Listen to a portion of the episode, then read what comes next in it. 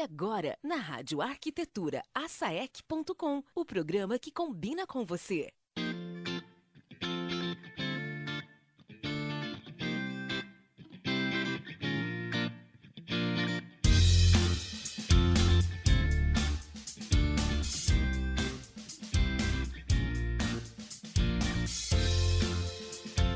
Muito bem, Rádio Arquitetura, Rádio das Mentes Criativas, agora 14 horas e 9 minutos desta tarde de quinta-feira, 11 de outubro de 2018, véspera de feriado. Está começando aqui na sua Rádio Arquitetura mais uma edição do asaec.com. Hoje falando sobre os novos arquitetos, como está a formação nossos convidados desta tarde de quinta-feira, professor e arquiteto Alan Eisfeld e o acadêmico Vinícius Paz, na apresentação do programa, as arquitetas e apresentadoras Gladys Killing e Daniela Engel. Boa tarde, gurias, tudo tranquilo? Boa tarde, Alexandre, tudo ótimo. Mais uma vez aí no programa. Mais uma vez, e aí, Dani, tudo certo? Correndo, né? Não sei, acho que poderia a gente desdobra, em tempo. desdobrar essa história do correndo. A gente espera que ela tenha vindo sentada, né? De, e não correndo de Florianópolis. É, né? a Dani tá chegando direto de Florianópolis. Mas Dani. eu tenho que agradecer, falei que ia agradecer no ar o Eduardo. Uhum. Vou ter que fazer um merchan de grátis aqui pro, uhum. pra Toque Retoque, uhum. que me deixou ficar em tempo, chegar em tempo aqui, né? Ah, é? Ah, eu, obrigado, porque ia ser complicado, né, Alexandre, a gente segurar segurar. Não. O programa sem a Daniela não ia ser a mesma não, coisa, né? Nunca, Houve algumas nunca. versões diferentes da minha chegada, mas a verdade é essa. Eu estava numa visita a uma fábrica em Santa Catarina. Olha, Bacana. eu achei estranho tu chegar cheio de mala, esbaforida, mas há, há, há controvérsias aí. Mas Vamos que deixar bom. quieto Deu tudo certo, então. Deu, deu tudo Joia. certinho. E aí, meninas, tudo com vocês aí, tá? Ah. Bom, vamos dar as boas-vindas aos nossos convidados, né? Alan retornando ao programa, né, Alan? Voltando sim, novamente. Sim, sim. Um prazer estar de volta ah, ao programa. Até a semana passada uh, fiz uma pergunta para Gladys, e aí, quando vão nos chamar de novo? E aqui estou, né? Muito obrigado pela, ah. pelo convite. Legal a sua carteirinha de sócio aí. Viu só? Eu não falei que a gente convida os, os colegas que eles vão voltar. Tá ah, voltando. a Gladys cumprindo, né? Tá vendo? Falta só mais 185 agora. Mas era para novembro, eu consegui puxar ah, o Alan. Novembro tá de 2025. Ah, tá não, mas se era para se era para novembro, eu quero estar em novembro que... de novo. Então, então... Mas, mas, que moral, hein, Alan? É. novembro de 2025. Bom, a gente já tinha convidado o Alan na outra vez para a gente fazer um programa para a gente conversar sobre ensino de arquitetura, né? E nada como trazer o Alan com o nosso colega aqui que a gente tem já tem ele bastante próximo de nós, trabalhando em vários escritórios, o Vini, Vinícius, né?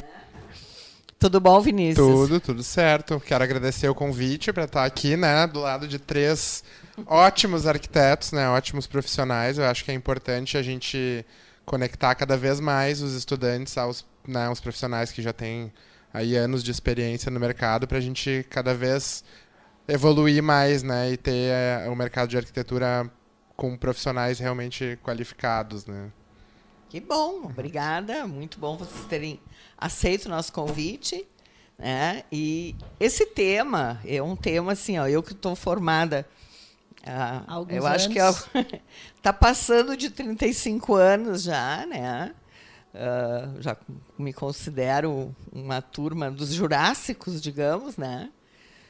E estou nativa e adoro a profissão e pretendo passar o, o tempo do nosso colega Oscar.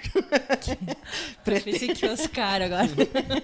pretendo, né? Se Oscar foi até os 90, quem sabe, né? Bom, mas enfim, assim, ó, esses anos todos, a gente, eu sempre fui muito crítica entrando nesse tema, né, que hoje a gente está falando sobre formação, né, de, dos novos arquitetos, como é que tá. É para a gente conversar um pouco sobre isso, sobre o ensino da arquitetura, como é que tá. Né? Eu não sei o que, que a Dani pensa, a gente já falou várias vezes sobre isso, né? É, justamente. Uh, até quando nós escolhemos os convidados, o, o, Vini, nós nos conhecemos bem e, e eu sempre digo para ele uh, da maturidade que ele tem uh, no olhar da, da, arquitetura, porque a gente sabe que dentro da universidade, muitas vezes, esse olhar não, não é exatamente assim. Né? As pessoas estão lá, muitos, muitos passeando. Né? Então, uh, é importante saber uh, ver que rumo que está indo a arquitetura agora. Né? Acho que o Alan é um que pode... A gente trouxe os dois justamente para dar um olhar de aluno e o olhar do, do professor. Né? Uh, e entender, uh, concluir exatamente como é que está as coisas, né? Alan, como é que tu está enxergando hoje a, o ensino assim na arquitetura? Como é, como é que está os alunos? Qual é o, o, comprometimento? Qual é o enfoque que eles se apresentam na sua grande maioria? Bom, uh, Dani, eu acho a gente tem que primeiro separar um pouco a, a, forma como a gente ensina arquitetura hoje em dia e de como o aluno está recebendo essa, digamos, não sei se esse ensinamento, essa carga teórica teórico prática sobre arquitetura. Bom, eu aprendi arquitetura com o meu professor, que possivelmente tem aprendido arquitetura com o professor dele e vem ensinando a forma de fazer arquitetura da mesma forma. Há quantos anos? 50, 60? Desde que criaram a escola de arquitetura no Brasil. E aí que eu vejo um grande equívoco. Eu sou extremamente crítico da forma como se ensina arquitetura nos dias atuais. Tanto é que eu tenho uma, eu tenho uma disciplina eu sou professor da disciplina de estágio na Fevale. Como é que se fazia estágio nas outras universidades no meu tempo? Tu ia para a obra, fazia um relatório e entregava para o professor. Era isso, né? Isso aí. A maioria dos meus alunos hoje na cadeira de estágio já está trabalhando, então não preciso fazer isso. Sim. O que, que eu fiz? Juntei 10 temas inovadores na arquitetura, não inovadores no cenário mundial, mas inovadores dentro da arquitetura, que eu intitulei de empreendedorismo.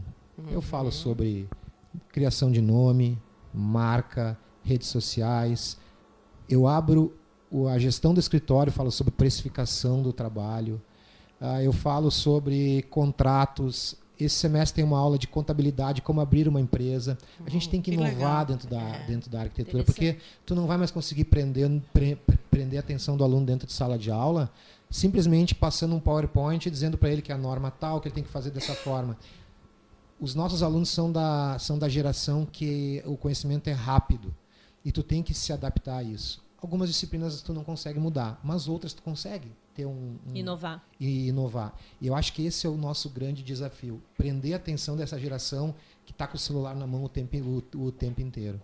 Então acho que eh, a gente tem que levar um pouco essa discussão por esse caminho, não só de como está, mas para onde nós vamos com o ensino da arquitetura. É, e, e, tu trouxe bem também como adaptar o conteúdo à nova linguagem, porque isso também tem que acompanhar, né? Não, não uh, se hoje as pessoas percebem as coisas diferentes, então como é que nós vamos chamar a atenção para que uh, absorva de melhor, da melhor maneira possível o conteúdo, né? Que tem que ser passado. É, e exatamente esse é um grande desafio, porque o que, que acontece? Muitos, e aí eu, eu, eu vou começar a falar um pouquinho dos alunos ou do público que a gente, que a gente trabalha, Muitos alunos, quando tu propõe uma atividade diferente, que não é aquela do PowerPoint, do professor lendo eles anotando, uh, tu é taxado como preguiçoso. Ou como, sei lá, com qualquer outra, mas tu não está dando a aula tradicional que ele está pagando para ter. E às vezes uma aula com, com um conteúdo diferenciado, tu, o aluno capta muito mais o, o que tu está querendo passar do que uma aula tradicional. Uhum. Então isso também é um outro desafio. Trabalhar um pouco o comportamento daquela pessoa que está ali para te ouvir como ele quer te ouvir. É, e, e tu, é, que, é que é rico de várias coisas. Tu agora falou uh, cliente, né? Aluno-cliente. Eu peguei bem a transição aonde os alunos estavam virando cliente na, na Unicinos, quando eu quando eu estava cursando. E é muito diferente, né? Porque daí uh, o aluno se dá o direito também de exigir coisas muitas vezes sem, sem cabimento, né? Quando vira cliente, que é hoje nas escolas também virou cliente, né? Aí entra toda aquela discussão de, de pais se metendo na, na, na forma de, de dar conteúdo, enfim isso já dá pano para manga para outro viés, né? Discutiríamos aqui a tarde toda é. a autonomia do, das crianças. Eu Vini, acho importante. É. Desculpe, Gladys. Não, um eu estava ouvindo o Alan falar agora, principalmente a respeito dessa questão de propor atividades diferentes e tal. Acho que uh, dois aspectos que eu agora pensei e acho que são importantes. O primeiro, que tu falou a respeito da cadeira de estágio. Uh, eu acho que essa questão de, de tu trazer o contexto do mercado atual, que é o que tu pratica, né, como profissional, como arquiteto, né, como professor, né, tu trazer isso para dentro da sala de aula, uh, de alguma forma contribui também para o mercado estar uh, tá nivelado de uma forma mais bacana, porque se a gente sai da, da graduação sem saber precificar, a gente vai chegar no mercado e vai ficar competindo com mais um monte de gente que não sabe precificar, cobra barato demais e isso vira uma e bola de todo neve. Mundo. Todo mundo baixa é. junto, né? Acho ótimo que o nosso, a nossa conversa tenha ido para esse lado, né? Porque uma das coisas, esse longo tempo de, de profissão que eu tenho, eu também tive muitos estagiários, né? E aí sempre acompanhei muito essa, essas evoluções e tal, e, ou, ou, não evoluções também, né? E eu sempre digo, pô, mas ainda não estão ensinando empreendedorismo nas escolas de arquitetura, né? Eu tive esse problema quando, quando eu me formei. Nós nunca tivemos na, na faculdade de arquitetura o como é ser um arquiteto autônomo, né? O como é, qual é a postura do profissional no mercado. E isso é uma deficiência que vem vindo, se repete ano a ano. Mas pelo que eu entendo, foi uma iniciativa tua e não, e não e da não, universidade. E não curricular, é, né? que, é exatamente isso que eu estou querendo colocar. Quer dizer, que coisa boa que alguém diz, não, peraí, né? É que... Vamos mudar isso, porque eu acho uma das grandes falhas, digamos assim, ó, da arquitetura em, em conceito macro, é tu não pode apenas ensinar arquitetura, tem que ensinar a ser um arquiteto. E eu acho que as universidades, as universidades não estão eh, ensinando ser um arquiteto, né? E às vezes o ensino de arquitetura ele está destoado, ele está desconectado da realidade. Eu brinco lá no escritório, ai, museu não, de novo museu, entendeu? Quer dizer, todos os coleguinhas passa semestre, entra semestre, estão projetando museu, sendo que todos nós sabemos que no Brasil pouquíssimos arquitetos projetaram museus, né? Então, eu acho que essa realidade, digamos assim, o que é que o nosso mercado está pedindo e fomentar o, o empreendedorismo do arquiteto, eu acho muito louvável a tua atitude, porque realmente me sinto que isso vem fazendo falta há muito tempo. É porque na realidade essa disciplina, ela, como ela fala em estágio, ela, é ela é estágio curricular obrigatório, Isso. né? Uhum. Gente, nada mais do que tu falar do dia a dia do escritório, que é o que a maioria dos alunos quer saber. É. Porque digamos que metade da minha turma não, não atua dentro de um escritório, a outra metade atua e conhece um pouco. Aprovação de projeto também. Eu fiz um é, fluxograma na última aula. A gente convidou uma arquiteta de Rolante que fez um panorama da cidade de, do Paranhana e eu desenhei o fluxo da, da aprovação de projeto em Novo Hamburgo, explicando tudo o que precisa, as nuances, inclusive as coisas que ficam nas entrelinhas, que às vezes Olha a gente que, que não está escrito. E aí foi de, tanto é que essa aula está tendo um sucesso bacana. A gente agora está pensando em fazer a segunda edição do chamado que foi uma outra professora que, que, criou Portas Abertas. Então eu faço uma aula de redes sociais e marketing onde, eu convido uma arquiteta que inclusive é uma ex-aluna e ela em vez de falar para a turma fala para a plateia toda do, do, do auditório. E isso é uma forma de inovar, inclusive é. no ensino, de trazer coisas diferentes. Mas até quanto quanto eu estou pronto para fazer isso, né? Quanto eu tenho tempo para dispor para fazer isso. Isso também é uma questão complicada. Como é que o Vini, que tem uma experiência de vários escritórios de arquitetura, né? O Vini, a gente conversou um pouco e eu conheço, sei que ele tá, já fez estágio em vários escritórios. Como é que tu vê a, a relação da, da academia com a realidade dos escritórios de arquitetura? Eu acho que, de uma forma geral, assim, o, início do curso, claro, marca, uh, uh, assim, traz um conhecimento que, que a gente precisa desenvolver para poder, né, uh, para ter uma noção de, de dimensionamento, de graficação, dessa parte, assim, bem técnica, né, digamos. Mas depois de certa etapa do curso, eu senti que a graduação vai para um lado e a experiência na prática vai para outro, assim. Uh, eu sinto que, que não, não caminha junto como se tu aprendesse na graduação uh, a matéria e conseguisse replicar diretamente na, na prática, né, na, dentro do estágio ou, ou, nos escritórios, né. Eu acho que, que essa, essa, essa questão que o Alan trouxe a respeito das vivências do escritório para a graduação, acho que elas são essenciais para te conseguir conectar uma coisa com a outra, até para não, não desmotivar o estudante a achar que precisa se formar só por se formar e que não vai, uh, não vai aprender nada ou que não vai fazer diferença no resultado dele depois de formado a graduação, porque na realidade ela faz total diferença, né? Só que eu acho que às vezes não fica um pouco claro uh, esse link, né, da, da, vida profissional versus o que se aprende na faculdade, assim, eu acho que às vezes difere muito. Tem uma coisa que eu acho que é importante a gente salientar aqui, que uh, eu, eu, vou trazer uma experiência de uma amostragem. Eu até semestre passado eu era professor da cadeira de materiais e técnicas construtivas 3, que é aquela disciplina que trabalha com sistemas construtivos leves, rápidos, pré-moldados, tá? Alvenaria estrutural e tal. Todo começo do semestre eu perguntava, pessoal, quem atua na área? Lá no, quando eu comecei a dar aula em 2004, não, desculpa, 2008, 90% é, da turma todo mundo levantava a mão. Com o passar dos anos, no semestre passado eu fiz essa mesma pergunta e menos de 20% da turma levantou a mão. Diminuindo, então? Diminuindo, ou seja, cada vez mais as pessoas estão fora dos escritórios ou fora das construtoras, ou seja uma loja de material de revestimento, mas não estão trabalhando na área. Estão trabalhando na farmácia, estão trabalhando em qualquer lugar, mas menos com a arquitetura.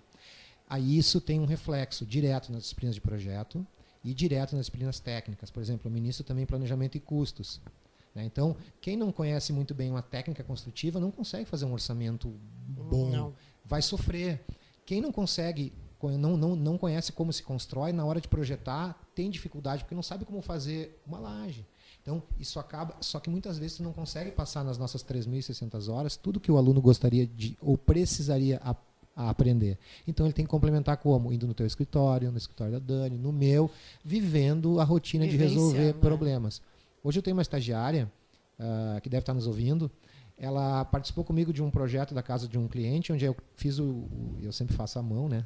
Uhum. Fiz o lançamento à mão do projeto, eu passei para ela, ela passou para o computador, ela fez, gerou os projetos, ela fez todos os interiores, ela resolveu comigo os, os problemas e com certeza todo esse essas discussões de o que deu errado, o que deu certo, como fazer, como não fazer, acabam trazendo para ela uma condição de experiência muito diferente da colega dela ou do colega que não fez isso. Exatamente. Entende? É. E aí vai ter resultado aonde? Na, na qualidade de projeto. É. E eu acho que a questão também do, do principalmente na, nas cadeiras de projeto, Uh, no lançamento, no partido, na conceituação do projeto. Quem não tem essa, essa vivência na prática, assim, uh, acho que é a parte que pelo menos eu olhando para os colegas, assim, acho que é a parte que mais se patina, né? Porque a graficação, depois do desdobramento do projeto, uh, é, é, se repete, né, de projeto a projeto.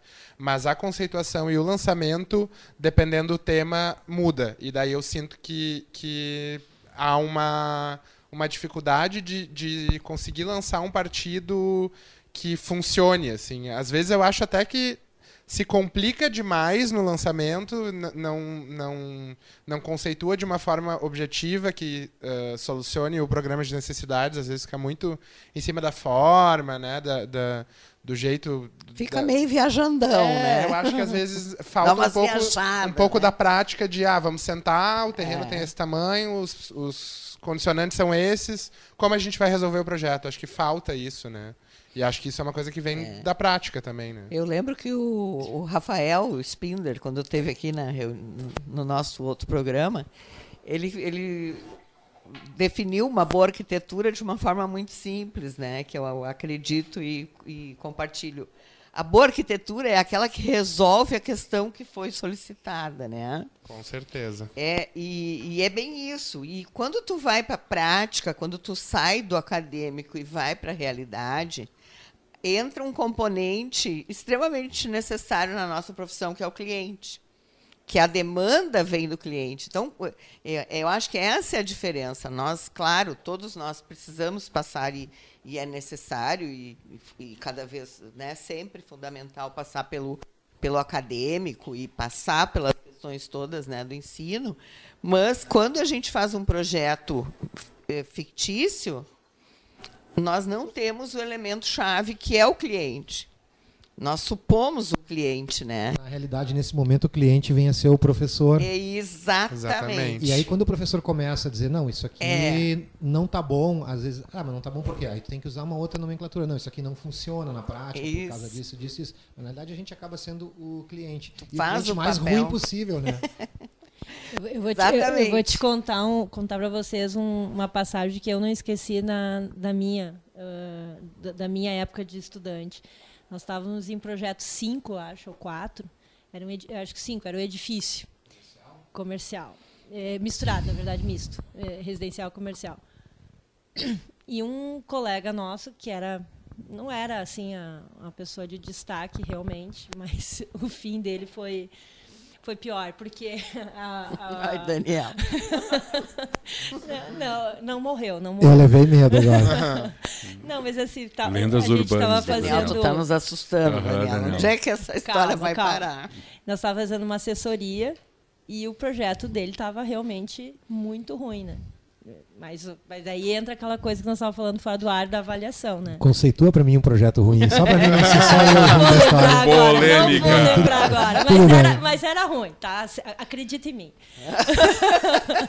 aí a professora, sabe o que, ela, sabe que a professora disse para ele? Ela era colega. A professora disse, não, mas eu vou chegar o que, que a professora e ele disse. era meu melhor disse, amigo. O que, que, que, tu queria, que, que mais tu queria fazer na vida? Daí, ah, meu pai é caminhoneiro. Então segue essa carreira. Professor. O projeto 5, ele rodou, acabou com ele. Bah, é... Aí faltou a faculdade de psicologia. O um que, que, a gente vai dizer sobre isso? Põe. Nossa. Fala, Alan. Bah, eu agora bah. respirei fundo. É, bah, e fiquei é me lembrando triste, de né? todos os meus ensinamentos em sala de aula, em que muitas vezes deu vontade de falar isso, sabe? É, mas não por maldade. Porque às vezes tu vê. A pessoa está perdida. Que a né? pessoa está perdida, né? Mas eu tenho uma, eu tenho um semestre passado eu tive uma, uma aluna em, acho que foi o último semestre que eu dei projeto 2, e, e era uma pessoa que gostava muito de fazer interiores, mas que não estava conseguindo fazer projeto. E eu sentei, conversei com ela, a gente conversou um monte, daqui a pouco ela disse assim, ah, não é que tu tem razão, eu acho que eu tinha que estar tá fazendo design de interiores. É. E hoje ela está feliz fazendo design de, de, interiores. Então, tá vendo? Às vezes é uma boa conversa, não precisa dizer que tem que seguir a carreira de caminhoneiro, mas às vezes sentar com o aluno, saber qual é o problema dele. Isso também é nosso papel como, como professor. Sim. Eu acho que sim. Porque a gente tem que se aproximar. Mentor, do, né? A gente tem que é, se aproximar. Tem que se aproximar. De não, mentor. não existe mais aquela coisa. Lembra quando aparece nos filmes aquele, é, aquela arquibancada, o professor lá embaixo, tipo assim, o ser supremo? É. Gente, não tem mais espaço. É. Não tem, mais, tempo, não tem mais espaço. acho. Tu tem que ser amigo, tu tem que resolver os problemas. Às vezes tem aluno que chega com uma carga de problema na sala de aula, tu vê no olho, ele não vai produzir.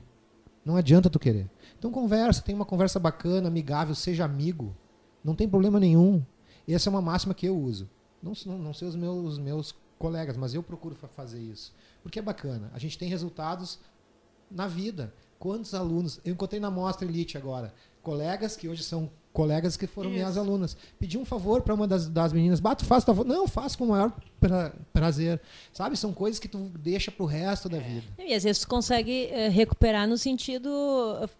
Se a pessoa está saindo de, um- de uma linha, tu consegue puxar de volta, né? Ou, ou redirecionar para uma outra Exatamente. para uma outra esfera que pode até nem ser arquitetura, mas, mas dá um, ajuda a dar um rumo. Eu queria aproveitar o gancho aqui que o Alan trouxe, que a, a aluna dele acabou indo para arquitetura de interiores, design de interiores, né? Eh, uma das coisas que sempre vem me incomodando cada vez mais na formação do arquiteto, eu que tenho a minha formação e minha carreira toda na predial, é a que nós ainda estamos estudando arquitetura como arquitetura e urbanismo, quando na verdade a maioria dos alunos vão pensando em arquitetura de interiores. E pouco se faz urbanismo no Brasil, quando na verdade eu a- Carência. acho que nosso país o que a gente mais precisaria era voltar a ter urbanismo, né? Essa ótica do urbanismo. Esses dias eu não me lembro se tu estavas também, Alan. A gente já participou da, da equipe do escritório contratado pelo BID para apresentar a mobilidade urbana de Novo Hamburgo. Eu achei até que tu estivesse, mas eu tinham vários colegas na, no, na audiência pública, o escritório de, que veio fazer o trabalho no, em Novo Hamburgo, ele é um, um escritório espanhol, um dos maiores escritórios da Espanha, e faz urbanismo no mundo inteiro. Não sei quantos, ele deu um número assim astronômico, o número de arquitetos trabalhando em urbanismo. Eu disse, ai, que legal, eu queria estagiar nesse escritório, entendeu? Porque, gente, olha que demais, entendeu? Quer dizer, o escritório fazendo urbanismo no mundo inteiro, olha que riqueza, né? E tu vê que a gente não tem mais essa alma de urbanista, né? Eu acho que isso se perdeu ao longo dos anos, que a gente tem que buscar no exterior. O mercado como é que não vocês, compra, né? É, como é que vocês veem isso, assim, a, essa coisa curricular e como o mercado está absorvendo isso? Eu vou tentar dar o meu ponto de vista, assim, bem breve. Eu não atuo na área de urbanismo, né? mas uh, como arquiteto urbanista que sou, aprendi a trabalhar com isso tam também. O que, que acontece? Tu te forma, cai no mercado de trabalho, precisa pagar as contas. É uma, uma regra. Tu até consegue alguns clientes de arquitetura de edificação. Um, um dois, três por ano. Acho Sim. que é uma média bacana. A arquitetura de interiores, que nós começamos a falar, e, e acho que a gente vou, eu vou pegar esse gancho, tu tem muito mais trabalho hoje em dia, só que de urbanismo tu quase não tem nada. A gente não tem iniciativas de concursos de urbanismo. Agora tem algum ou outro que está surgindo, mas a gente não tem espaço de trabalho para o urbanista no Brasil. É muito complicado. Isso aí, há anos, há né? Anos, Isso não é uma realidade anos. de agora. É, e quem é que vai querer anos. sair da faculdade e trabalhar? Ah, eu quero trabalhar, eu adoro o urbanismo, eu quero trabalhar com urbanismo. Vai morrer de fome? Até porque eu acho que a graduação no Brasil, né, eh, na Europa, acho que tem uma, uma separação clara, assim, né, da arquitetura e do urbanismo como, como graduação, né? Aqui, por, por ser uh, tudo unificado num curso só e por uh, aparecer mais para o final do curso, né? Tu tem três cadeiras de, de urbano para sete de, de projeto arquitetônico. Eu acho que, claro, isso uh, é aquela história do ovo e da galinha, né? A gente tem pouco foco no urbanismo na, na, graduação, porque o Brasil não tem essa, essa, né, essa demanda. Eh, tem a demanda, mas não tem, né, a, tem o, olhar o espaço né, no mercado. Ou, ou o contrário, ou né? Ou na graduação não tem, é. porque o Brasil não, não se desenvolve dessa forma, né? Acho que é uma. É, eu imagino assim que a gente já deveria ter uma.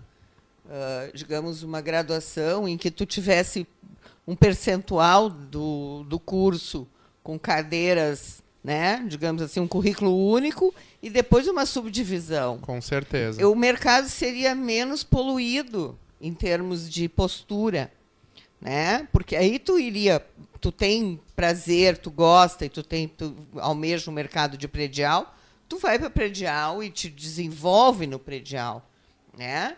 Todas as questões hoje que Olha quanta coisa que se trabalha quando a gente fala em projeto de edificação, né? Nós trabalhamos em normas, eh, uma série de normas, né? Toda hora nos especializando nisso. Normas Aprovações de né? projeto, né? né?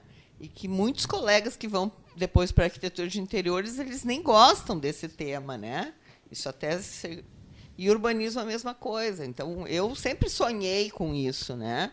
Que as faculdades tivessem essa subdivisão, assim, para que a gente pudesse realmente o mercado entendesse isso. Não sei como é que vocês veem isso. É, o ideal que fosse, mas a gente não tem esse, essa, essa cultura no Brasil. A gente segue um padrão de currículo de arquitetura de, sei lá, de 20 anos atrás, se é. não mais antigo, é. e se replica isso e eu acredito que isso não muda tão cedo. A não ser que se realmente criasse escolas de urbanistas que desse foco, porque três disciplinas para se fazer urbanismo é, é isso aí é que nada. eu acho. Teria que ter, é nada. A gente teria, teria que ter que mais carga como... sobre isso. Nós teríamos que olhar mais sobre especializações, sobre a ótica da especialização, como a medicina foi. Hoje a gente incorpora, né? A medicina é, para nós todos é muito claro, né?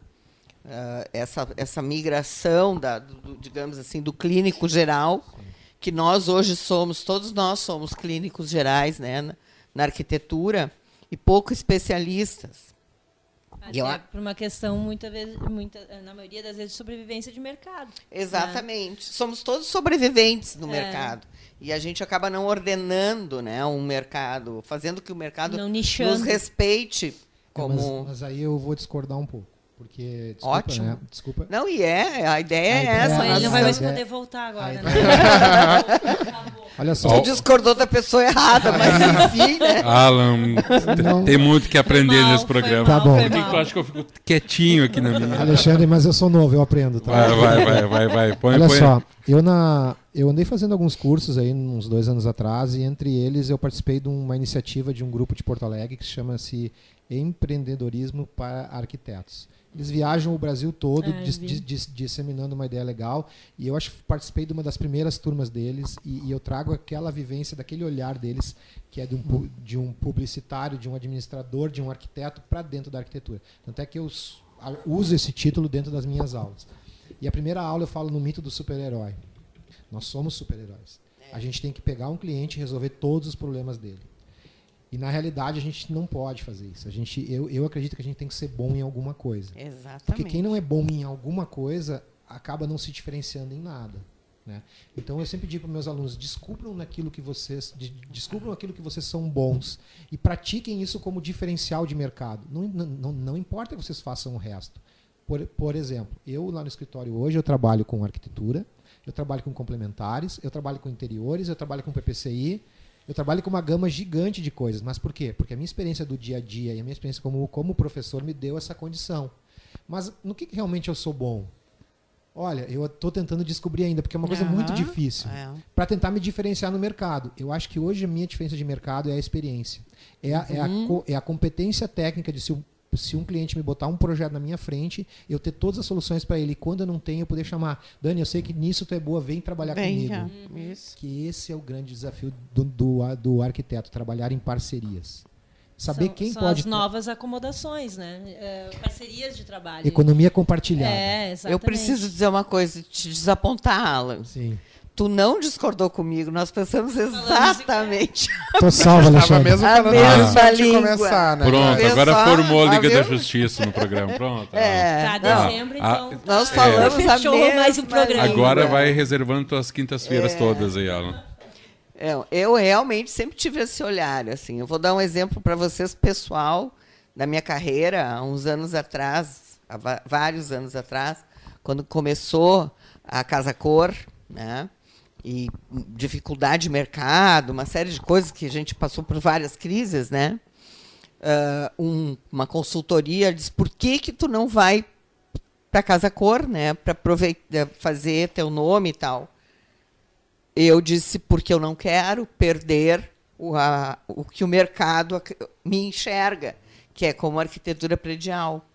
Além de eu não ter, e eu tenho muita consciência disso como profissional, de que eu não sou boa o suficiente em arquitetura de interiores, não pela arquitetura, mas também pelo relacionamento. Eu acho que eu me, me digamos assim, me vejo mais trabalhando com pessoa jurídica. Eu sou mais né, no, no campo assim empresarial, que é a, que a arquitetura predial me dá, do que o aspecto de arquitetura de interiores. E isso eu acho importante, que a gente crie a nossa marca pessoal pra- e trabalhe com colegas em parceria e realmente trabalhe em equipe. O trabalho em equipe é muito mais rico. Né? Então, eu quero te dizer que eu concordo em gênero e número contigo, e cada vez mais. É por isso que eu me pergunto por que, que a faculdade, inclusive com cursos complementares que sejam, porque hoje é, é importantíssimo, né, que tu faça um, um MBA, uma pós-graduação, uma especialização. Então, acho que isso é um, é um caminho, né? Pessoal, 15h42, a gente tem que fazer um intervalo. Tá? Agora chegamos bem na metade do programa. Sei que o assunto eh, não se esgota, temos ainda muito o que falar, mas vamos fazer uma pausa aqui. Ah, você, querido ouvinte, está acompanhando aqui na Rádio Arquitetura mais uma edição do Asaec.com, hoje falando sobre os novos arquitetos, como está a sua formação. com os nossos convidados, professor arquiteto Alan Eisfeld e também o acadêmico Vinícius Paz, e na apresentação do programa as arquitetas Gladys Killing e Daniela Engel. Lembrando que você, querido ouvinte, pode participar também do nosso programa com suas perguntas, dúvidas, sugestões, comentários pelo 5198211 9741 51 98211 9741. A gente faz um breve intervalo na sequência, estamos de volta com mais açaec.com.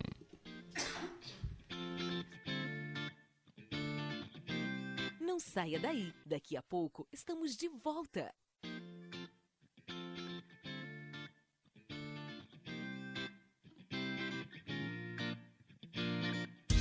Olá, caro colega, arquiteto e urbanista ou engenheiro civil. Sabia que agora tu tens um programa na Rádio Arquitetura para discutir assuntos referentes ao exercício da nossa profissão?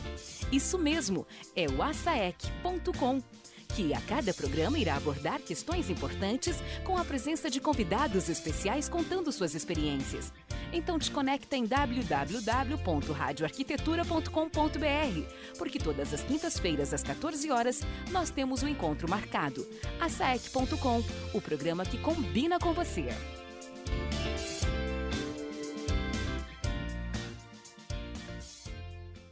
O programa asaec.com é um oferecimento de Uniplex Novo Hamburgo.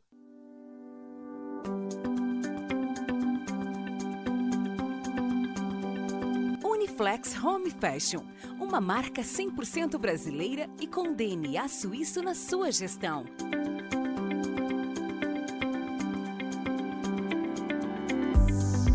Merece o que há de melhor em sistemas de proteção solar, persianas, cortinas, rolos e toldos.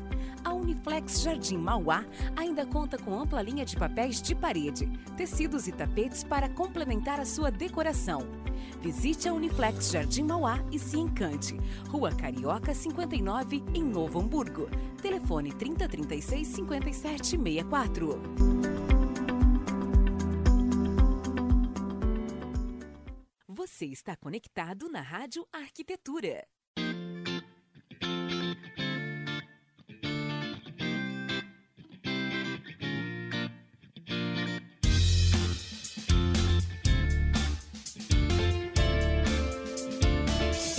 Muito bem, Rádio Arquitetura, Rádio das Mentes Criativas. Estamos de volta para o segundo bloco do ASAEC.com desta tarde de quinta-feira, agora 14 horas e 53 minutos.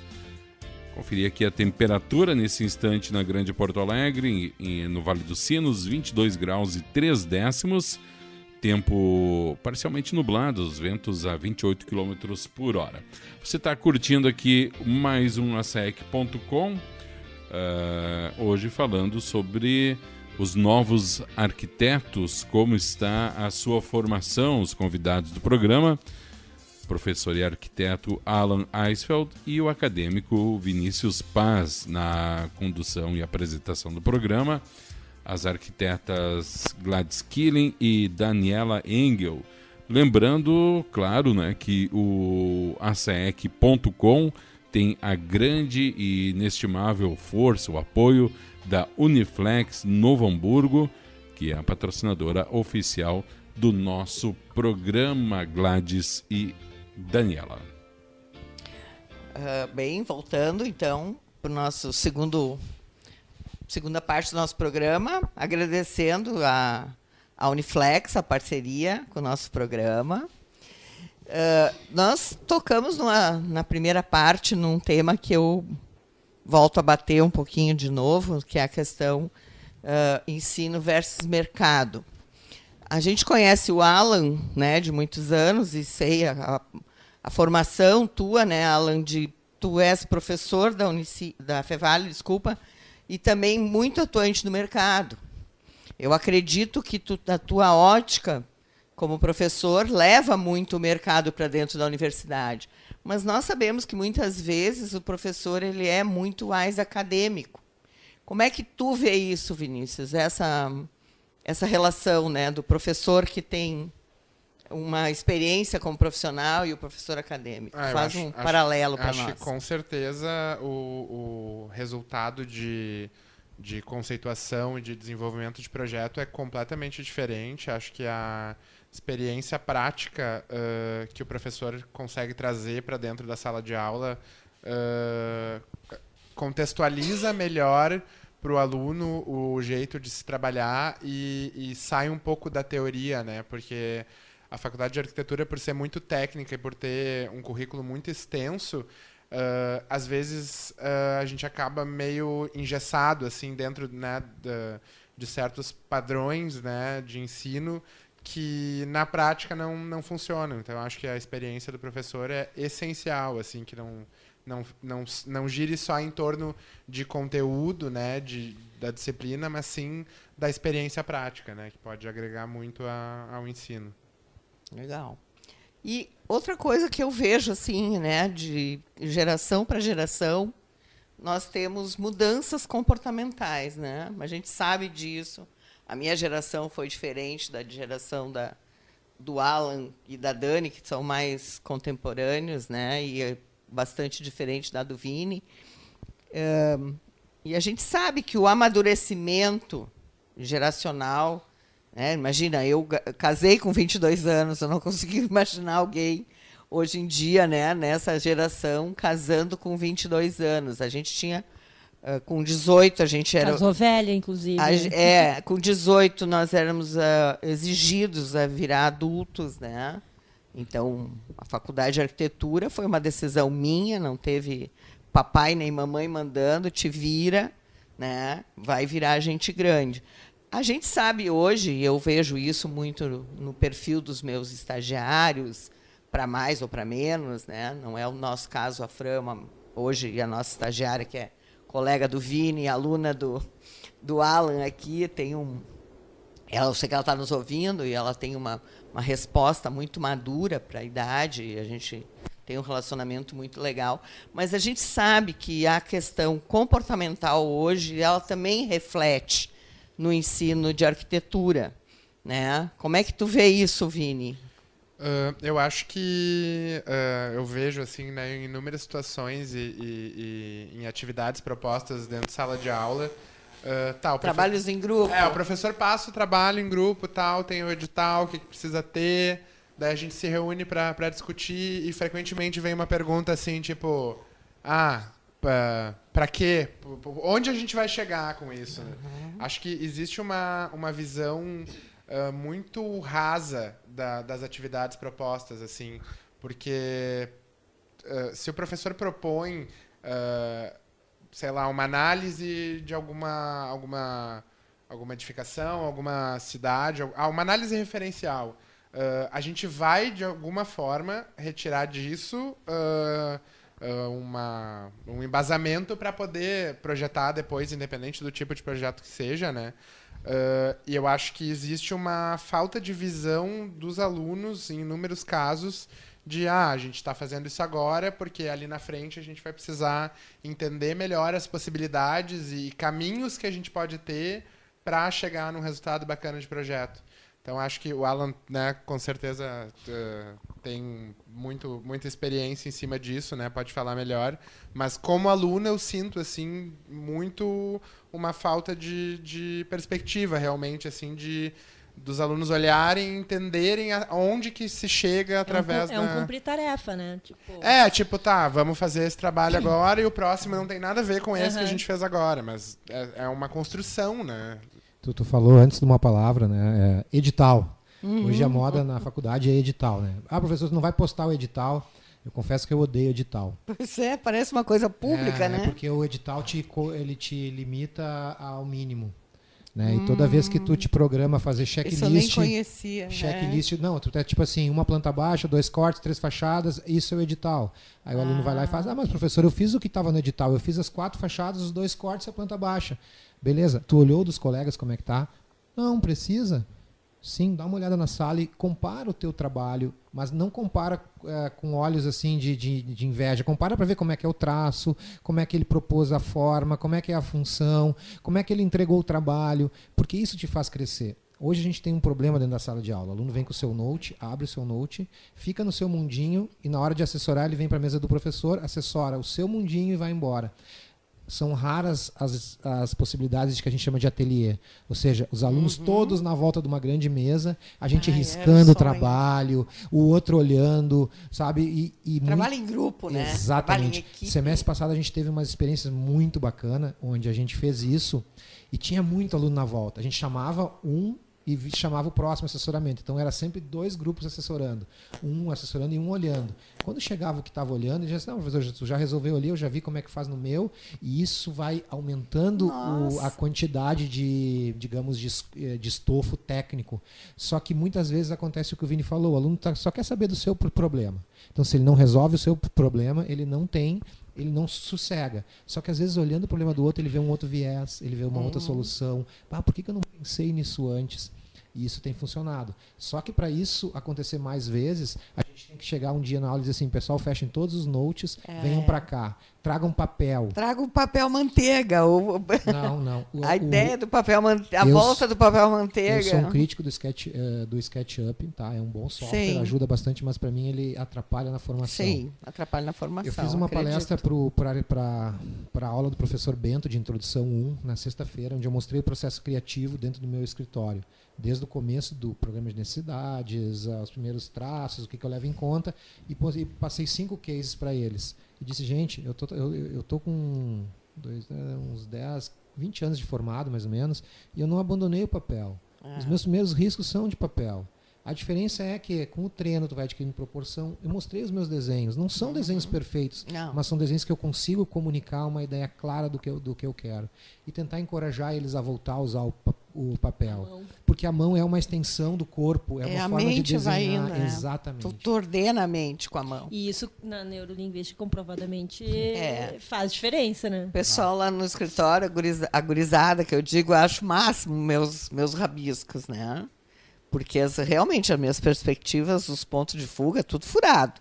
Mas elas continuam sendo uma, a minha ferramenta de exercício mental.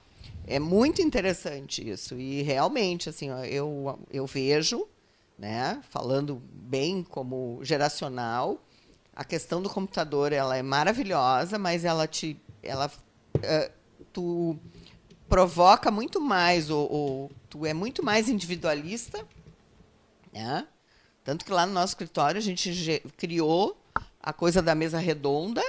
Na hora do café, sai todo mundo do computador e vão bater papo, vão bater papo furado, porque nessa hora a gente está crescendo. E eu vejo muito isso. O papo furado na faculdade de arquitetura, será que ele deixou de existir? Não. Porque mas... é nesse momento que a gente cresce. Eu tinha uma coisa muito bacana. Eu sou formado pela Unicinos e nós tinha lá o Calau, se eu não me engano o Centro Acadêmico Centro Livre de Arquitetura. É. Nós dava um intervalo e ia todo mundo para lá, tá? Ia fazer o quê?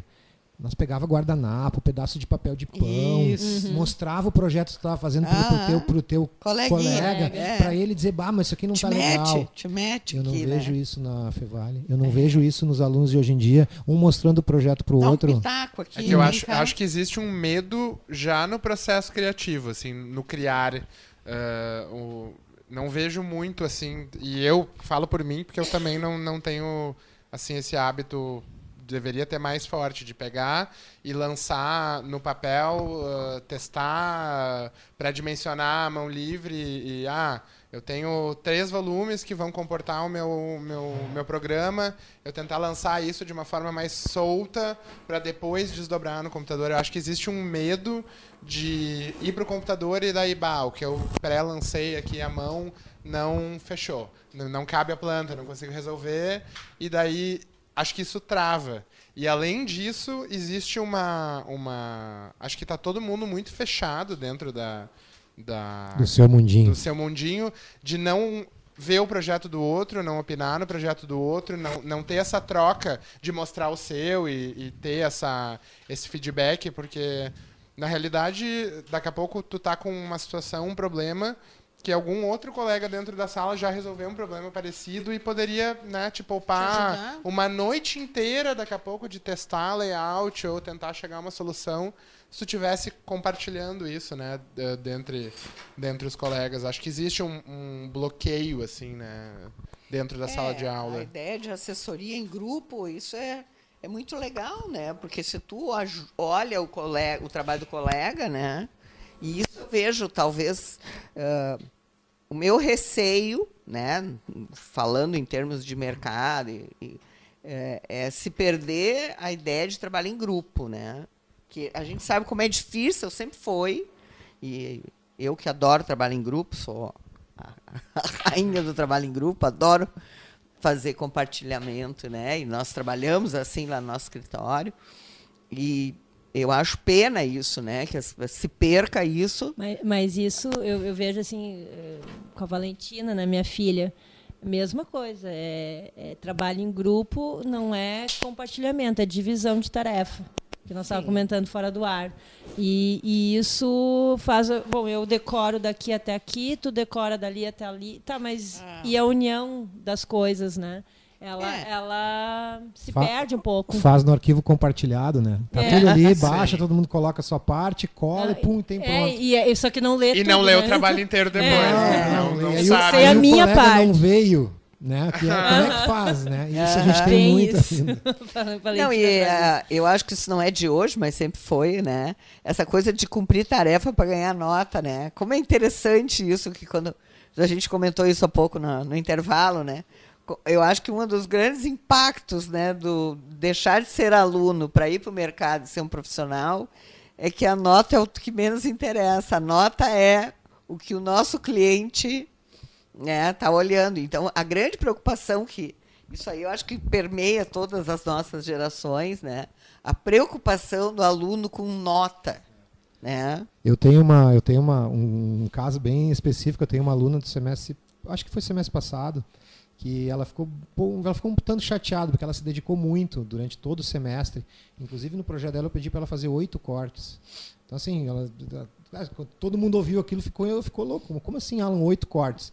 Cara, tu faz corte, então tu precisa resolver os teus problemas. Ela foi lá fez os oito cortes.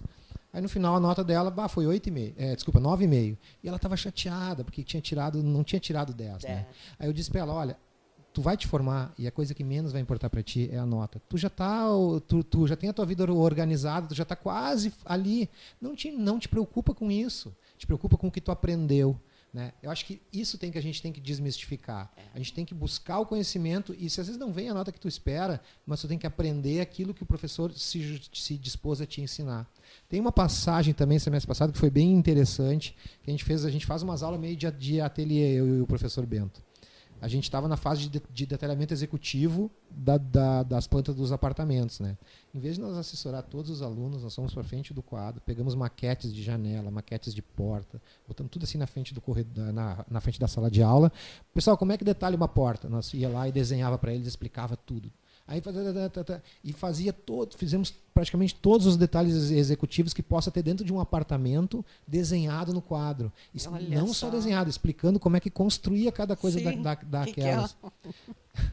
e aí o que, é. que acontece? O aluno fica lá com os olhos desse tamanho, maravilhado, vendo uma coisa que não tem acesso muitas vezes porque não está num escritório. Sim, exatamente. O, é. o, detalhamento é uma coisa muito e pouco explorada. Né? E por incrível que pareça, a gente não acaba com isso depois que sai da faculdade. Esses dias que eu fiz, eu passei na uhum. frente de um prédio, eu estava olhando lá, ah, os caras botando contramarco. Eu sei como é que botam contramarco, mas eu fiquei olhando. Ah, será que o cara está fazendo certo? Será que o cara está fazendo direito? Tirei uma foto, ah, eu vou levar para aula para mostrar para os meus alunos. Gente, quando eu comecei a fazer arquitetura, a primeira coisa que eu fazia, eu olhava uma obra e ficava olhando como é que o cara estava é, fazendo Como aquilo, é que faz? Né? E hoje em dia as pessoas não, e, e não, não fazem. Tu trouxe uma, um olhar também interessante, que a coisa, faz o número de cortes do que tu precisa resolver, né? E sair da história do edital que tu estava falando no intervalo, é.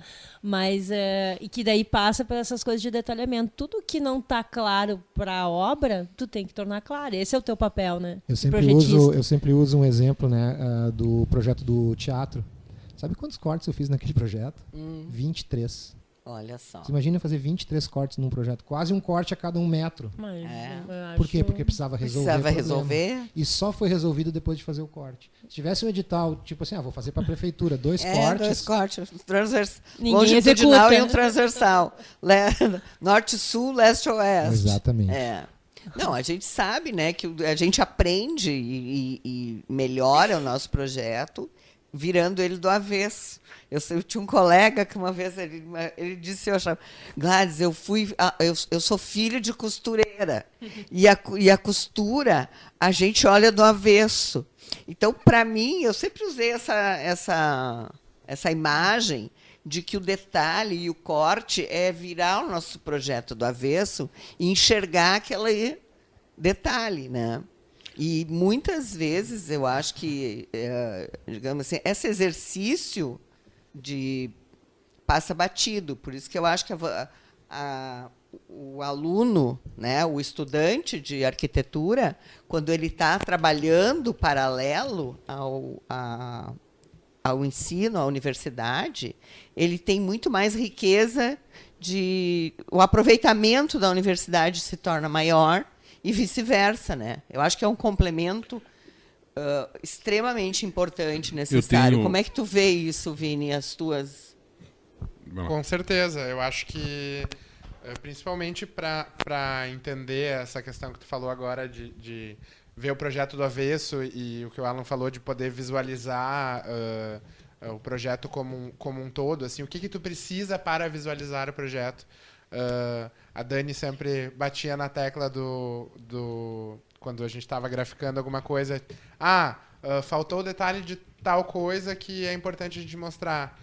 Assim, no primeiro momento tu olha para aquilo e tá, não, não, não é tão necessário, mas aí se tu vai te colocar na situação onde aquele projeto vai estar sendo executado e a pessoa que está executando esse projeto não acompanhou o processo criativo, assim como tu que criou acompanhou, ela não, não tem obrigação e nem tem como saber como aquilo vai funcionar se tu não deixar claro. Então, uh, para o pro projeto sair de fato do jeito que tu quer, uh, tu só vai aprender na prática fazendo o que tu precisa, né, desdobrar e desenvolver e detalhar e fazer trocentos cortes, se for necessário. E, a maneira, pra... talvez, de fazer uh, o acadêmico entender é levar para a obra, né? É. E levar e, e para escutar as perguntas que te fazem naquilo quando tu não está com Exa alguma coisa exatamente, clara. Tá, mas é. isso aqui, daí tu, opa, como assim? Né? É, Porque no, tá numa situação, sei lá, de uma esquadria, tu vai ter inúmeros desdobramentos possíveis para um, um mesmo caso, né? Então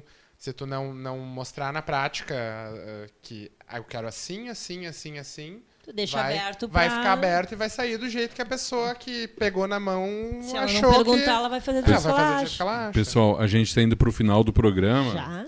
15 horas 13 minutos. Mas antes de encerrar o programa, tem, tem um questionamento aqui da ouvinte Gisele Lermin, arquiteta em Montenegro. Ela, de uma certa forma, vocês já responderam, mas vamos dar um posicionamento mais oficial, né? Ela pergunta o seguinte: qual a opinião de vocês a respeito do ensino da arquitetura e urbanismo à distância? Existem escolas querendo regulamentar e até o CAL está fazendo um movimento contra essa questão. Qual é a posição de vocês? Bom, eu acho que minha opinião, por tudo que nós falamos aqui de vivência, de experiências, de relacionamento, e, e essas coisas que são, digamos assim, um, aparentemente secundárias, mas extremamente necessárias, importantes para a nossa profissão, eu, particularmente, não consigo imaginar um ensino à distância na nossa profissão. Acho que como complemento pós né, universidade, acho que tem coisas bem interessantes, mas não acho que não regulamentado a, univers... a o curso em si, né? Uhum. só como complemento. É, eu, eu já tenho um posicionamento um pouco diferente, até como um pensamento um pouco mais inovador, tá? Ah, existem estudos que dizem que as pessoas não têm mais condições de sair de casa, muitas vezes para ir para uma universidade, que teriam a possibilidade de aprender em casa. Vídeo o exemplo da minha filha com 10 anos, que teve que resolver um problema, dentro de sala de aula não sabia, ela foi para o YouTube, pegou dois ou três tutoriais, foi lá e resolveu. Tá? Eu acho que é muito passivo da gente aprender coisas sozinhos. Ponto. E, porém, a gente deve tentar entender que a arquitetura possa sim ter uma carga pequena e para algumas disciplinas feitas à distância. Cito o exemplo de teoria. Porque eu tenho que teoria, na aula estudar sim. teoria. Agora, a, a discussão de projeto dentro de sala de aula é importante. Ela traz outras, uh, não só de aprendizado, mas ela traz vivência. Tá? Que tu não vai ter a distância. Então tem aí uma possibilidade de abertura de semi, uh, digamos, híbrido. Semi-aberto. Exatamente. Seria, um, seria híbrido. Inclusive até ontem eu ouvi uma eu ouvi uma informação aí que há um perfil muito diferente hoje em dia entre quem faz o EAD e quem faz o presencial, né? Presencial normalmente são pessoas são uh, jovens uh, que não têm uma carga horária de trabalho tão grande, né? E a faixa etária de quem faz o EAD acaba sendo pessoas com uma certa idade um pouco mais avançada e que têm família, já construção de família, então forma um público de, um pouco diferenciado do que é o que frequenta a universidade. Talvez essa questão da, da teoria realmente poder ser feita em EAD, né? E não vai interferir tanto, né? Tem algum, vários cursos que já estão adotando essa postura. É, que na, é que na realidade o que, que acontece, né? A gente está numa disseminação das universidades não vamos chamar de universidade, vamos chamar de faculdades, tá? Pelo, uhum. pelo Brasil de baixo custo. Então, hoje Sim. em dia, uma, uma, universidade tem muito mais custos do que as faculdades que estão por aí é, de, disseminando preços, preços baixos. E aí, para poder ter, ter preço baixo, tu não pode ter estrutura, tu não pode ter professor, tu tem que ter um monte de coisas a menos. Então, acabam vendendo cursos à distância, porque lá depois que tu tiver formado, ninguém vai te perguntar se tu te formou na Fevale, na Unicinos ou na João da Silva, lá de Mato Grosso. Isso não faz diferença. Então, esse é o problema. Só que vão ser os mesmos arquitetos com condições totalmente diferentes. Mas a, a avaliação que existe do governo em cima dessas, desses, desses cursos de graduação, ela, ela atinge essas faculdades também? Já atinge todas. É o... Aí, mas só que aí o que acontece? Às vezes é de três em três anos. Tu tira no hum. primeiro uma nota ruim, tu pode tirar no segundo, aí já foi seis anos. Daqui a pouco tu tá dez anos, aí tu entra com um recurso, daqui, sabe? Isso vai se perpetuando e elas, uhum. elas são novas agora, né? Sim, sim. Eu, eu, queria levantar um outro ponto antes de nós terminar, não sei se eu poderia, tá? que é a, a questão de, do, dos conhecimentos rasos e cada vez mais no, no, no aprendizado urgente. Né? Foi uma coisa que a gente acabou não falando, mas tem muitos, muitos alunos que hoje já atuam, uh, mesmo sendo estudantes, já atuam como arquitetos. Arquitetos. É, é. E isso, além de ser um descumprimento legal, né, que pode gerar inclusive autuação e a possibilidade até de, de, se não, de não se formar ou vir a exercer a, a, a, a profissão, né, como sendo um problema também para todos nós. Muitas vezes não como arquiteto, mas como design de interiores, né, se intitulando arquitetos fazendo em interiores. Isso existe muito. Né? Isso é um problema muito grave, porque ele entra na faculdade já trabalhando, se achando arquiteto, e o que, que ele quer? Somente o canudo. Ou seja, ele quer passar de qualquer jeito, não quer, não quer é. aprender compra projetos, compra trabalhos. É. Sabe? A gente tem um problema muito grave hoje em dia na educação superior com esse tipo de profissional. É, a minha preocupação sempre ela vai bater na questão no campo da ética, no campo da postura, né? Eu acho que tu aprende, uh, tu pode até aprender cadeiras, matérias, teorias, né? Agora, como fica a questão né, do, aprendizado uh, da tua postura profissional? Essa é, esse eu, eu vou deixar esse programa, né? Vou deixar esse esse ponto de interrogação, porque eu realmente acho que a gente não, eu não tenho essa resposta. O caminho, né? O nosso tema hoje foi novos arquitetos e como está o ensino. É, a gente nem tinha entrado ainda nessa questão do, do, ensino à distância. Falamos, falamos, nem entramos, nem a, obrigada, né, a nossa ouvinte Gisele. que trouxe, Gisele, que trouxe esse tema, porque realmente assim, ó, uh, nós temos um campo, digamos, de possibilidades uh, enormes hoje, né? Inclusive uh, cursos à distância de universidades internacionais. Exatamente. Né? E realmente, assim, e por que não, né? Eu realmente, para mim, me choca um pouco, talvez pela minha geração, uh, de imaginar um ensino de arquitetura 100% à distância. Mas eu entendo perfeitamente que tem muita coisa que a gente pode, né, Uh, se aperfeiçoar, melhorar. Tem, tem, modelos mistos, né? Modelos daí, eh, mistos. Fazem aulas talvez. presenciais. E eu então... acho que até te exige, como aluno, muito mais interesse e uma busca muito maior por ler os materiais, por te aprofundar no assunto, porque tu não vai conseguir. Uh... Não vem mastigado. Não vem mastigado, não tem alguém te uhum. contando como é, é que funciona. É até né? a própria questão de ter uma disciplina de estudo, Exatamente, de ter um vai, horário. Tu vai ter que buscar isso, né? Sim. De organizar é. e buscar isso. Não, realmente, eu acho assim, ó, é, a minha colocação é muito mais no sentido de, de uh, da presença do network, né? O quanto isso é saudável e salutar. Mas realmente não. Mas, mas assim, só não, a gente não vai poder se espichar nesse assunto, mas é. É, com as experiências que eu estou tendo de aulas uh, à distância, tem ferramentas também que fazem essa aproximação de networking, sim, por exemplo. Sim, né? de network. Então, network à distância também é, é, é, é válido, né? É. É, ontem eu fiz, só para só dar mais um, mais um exemplo, ontem eu fiz uma aula, eu estava dando planejamento Mas de custos. exemplo, exemplo, a gente vai até às 18. Não, esse, esse, ele, a gente está enrolando. Alexandre, oh, esse é rapidinho. Ontem eu fiz... Ai, Alexandre, já oh, te disse que nosso programa tem sim uma hora e meia. Ontem, Caramba, véspera de feriado, ontem, ontem chegou minha câmera 360 eu queria testar ah, ela. É. E aí o que, que eu fiz? Eu fui para a aula de planejamento e custos, perguntei para o pessoal se eles permitiam que eu fizesse, e eu fui, liguei ela e botei ao vivo no, no Facebook e dei uma explicação rápida, né, de como quantificar a alvenaria para orçamento.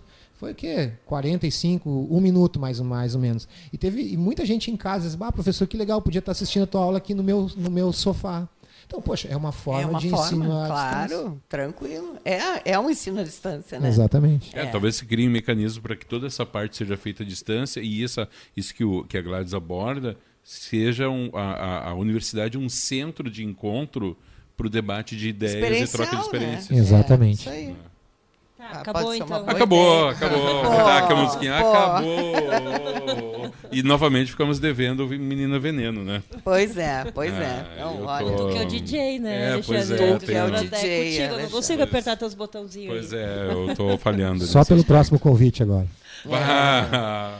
Bom, né? Vai dar tempo de a gente agradecer os nossos claro, convidados. Claro. Alexandre, você já está nos empurrando aqui Dá porta tempo. fora. Não, o pessoal não está vendo, mas a gente já está ali fora. Dá tempo. É. Gla Gla Gladys, dá tempo de agradecer. Temos ainda 10 Bom, segundos. Está dando sinal o microfone.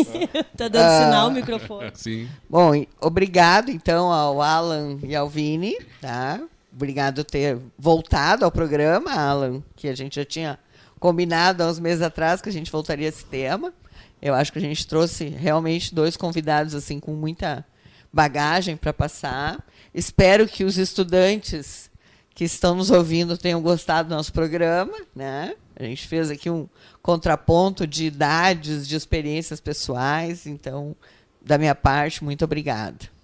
Eu que agradeço, espero não apanhar na faculdade hoje por nenhuma opinião que eu tenha emitido aqui. Mas eu acho que é importante essa discussão, até porque uh, depois de estudantes seremos todos colegas, né? Então a gente tem que conversar e compartilhar e, e chegar a consensos, né? Acho que é, isso é importantíssimo. É, eu também né, não podia deixar de agradecer o convite e já me colocando à disposição para os próximos. ah, tio, mas a pressão tá grande, hein? Não, é que. A gente nem liberou a cerveja, é, né? Hoje sem cerveja. Né? Não, eu, na realidade, são temas que eu gosto de falar. Né? Eu tenho alguma experiência, vivi algumas coisas e gosto de trocar ideias sobre esses, esses temas. Então, o que vocês precisarem uh, e eu puder co colaborar, estou sempre à disposição. E obrigado de novo por pelo convite. Bom, acho que agora faltou dois segundos, né, para eu dizer muito obrigado.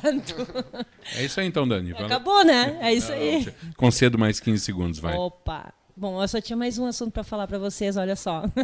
Como assim, Daniela? só mais um exemplo do Alan. Não, gente, muito obrigado, Alan e Vini, Gladys também, né, nossa nossa parceria aí nesse programa, estava muito bom. E o assunto acho esse realmente não termina, né, Gladys? Porque tem várias abordagens aí que a gente não, não conseguiu fazer, mas ficou de bom tamanho. Obrigadão. É isso aí, pessoal. Então tá, foi mais um asaec.com. Lembrando sempre que o nosso programa tem a grande força da Uniflex, Jardim Mauá, Novo Hamburgo, Rua Carioca, 59, Novo Hamburgo, telefone 3036 5764, a nossa patrocinadora oficial aqui do Açaec.com, que hoje falou sobre os novos arquitetos, como está a sua formação com os nossos convidados desta tarde de quinta-feira, professor e arquiteto Alan Eisfeld e também o acadêmico Vinícius Paz na apresentação do programa, as arquitetas Daniela Engel e Gladys Killing. Muito obrigado a todos vocês.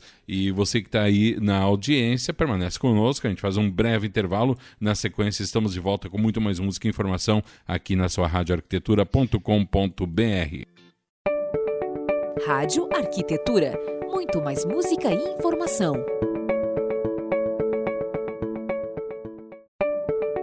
Rádio Arquitetura. Muito mais música e informação.